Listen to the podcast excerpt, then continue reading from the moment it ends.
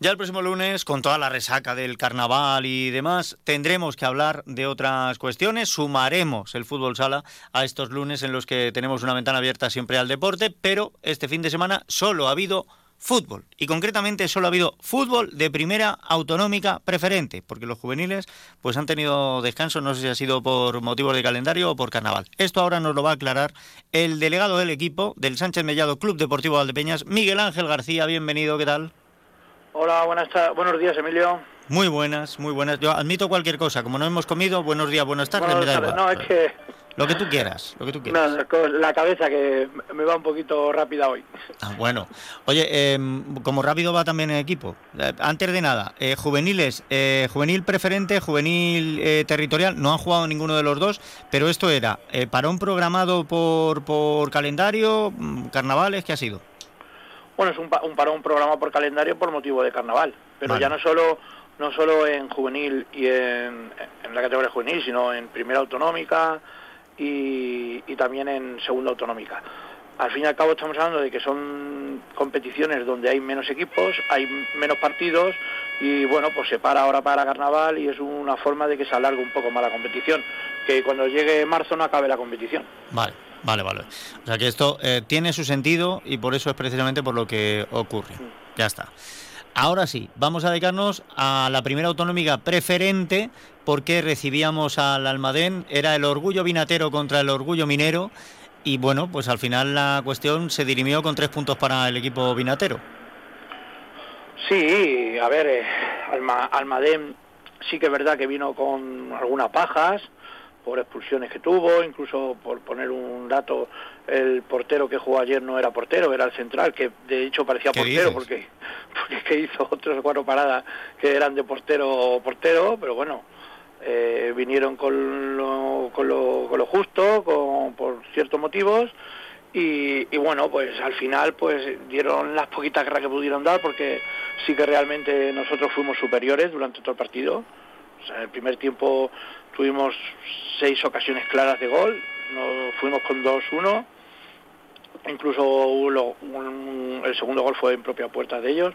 Ellos encontraron en un fallo nuestro el 2-1, que a ellos los mete un poco en el partido, porque vas con 2-1, nosotros no terminábamos de matar el partido, de, de, meter esos goles, de ser más contundentes en ataque, con lo cual está dando la oportunidad de que en cualquier otro fallo de en un despeje o cualquier balón parado te puedan hacer el empate y complicarte el partido, pero bueno, al final el equipo en el segundo tiempo salió a buscarlo otra vez, a, intentar matar el partido, pero sí que guardándote un poco más las espaldas y al final conseguimos el tercer gol de, de Lamin y, y ahí sí que prácticamente matamos el partido y un 3-1, pero que para mi opinión debería haber sido más abultado.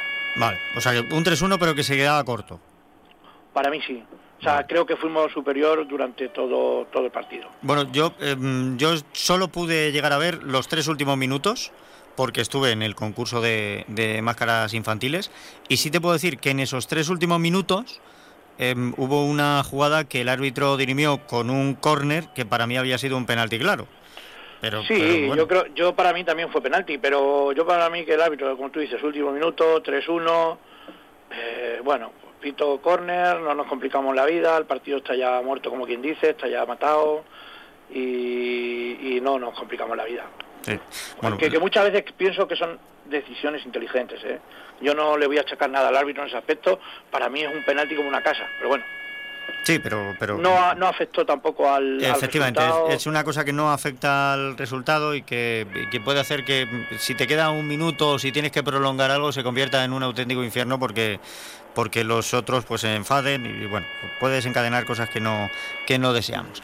3-1 con esa superioridad porque ya en el minuto 5 os adelantasteis y, no sé, porque también teníais ese nuevo fichaje, no sé si jugó el, fichaje que ya debutó la pasada, la pasada jornada, pero eh, jugó, cómo se desenvuelve, sí, Él salió, de, salió titular, fue titular ayer.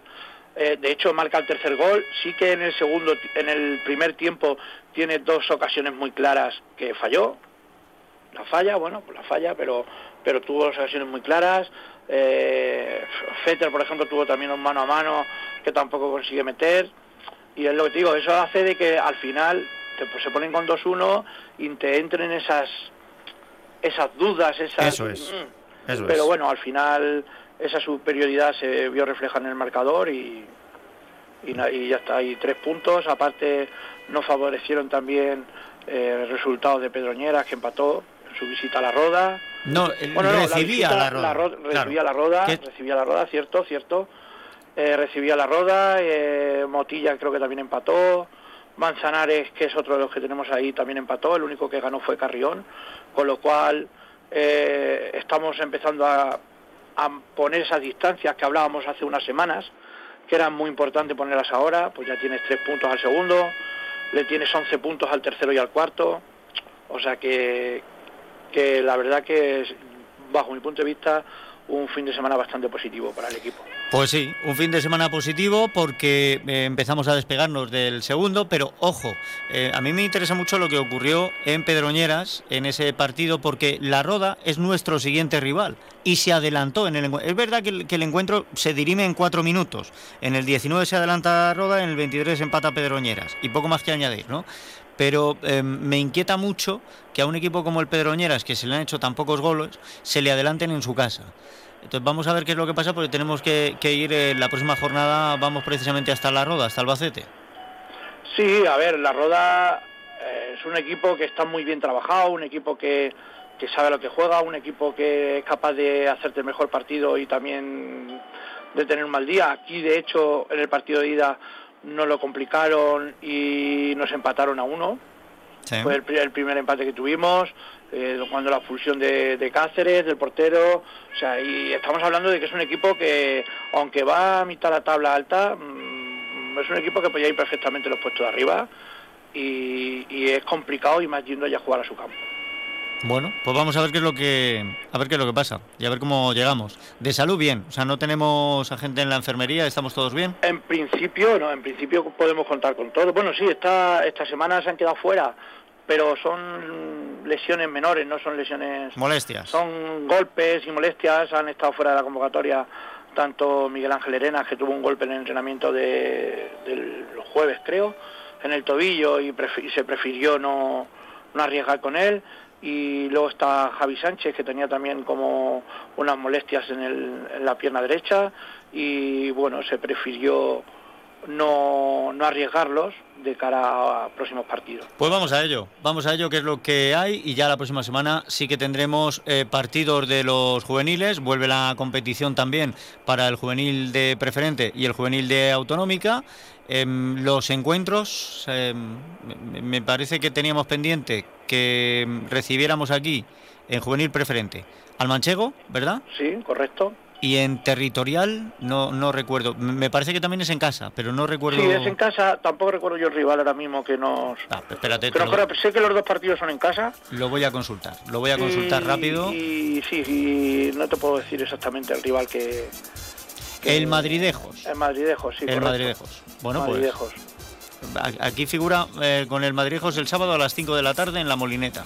Sí, y, será el domingo por la, por la mañana el, el otro partido del juvenil. Sí, efectivamente. A las 12 eh, contra el Manchego, también la, en la Molineta. Bueno, pues vamos a ver. Pues vamos a ver cómo se desarrolla el fin de semana, vamos a ver cómo va y el lunes que viene hablamos de resultados. Correcto, Emilio. Miguel Ángel García, muchísimas gracias. Pasa buena semana. un saludo, hasta luego.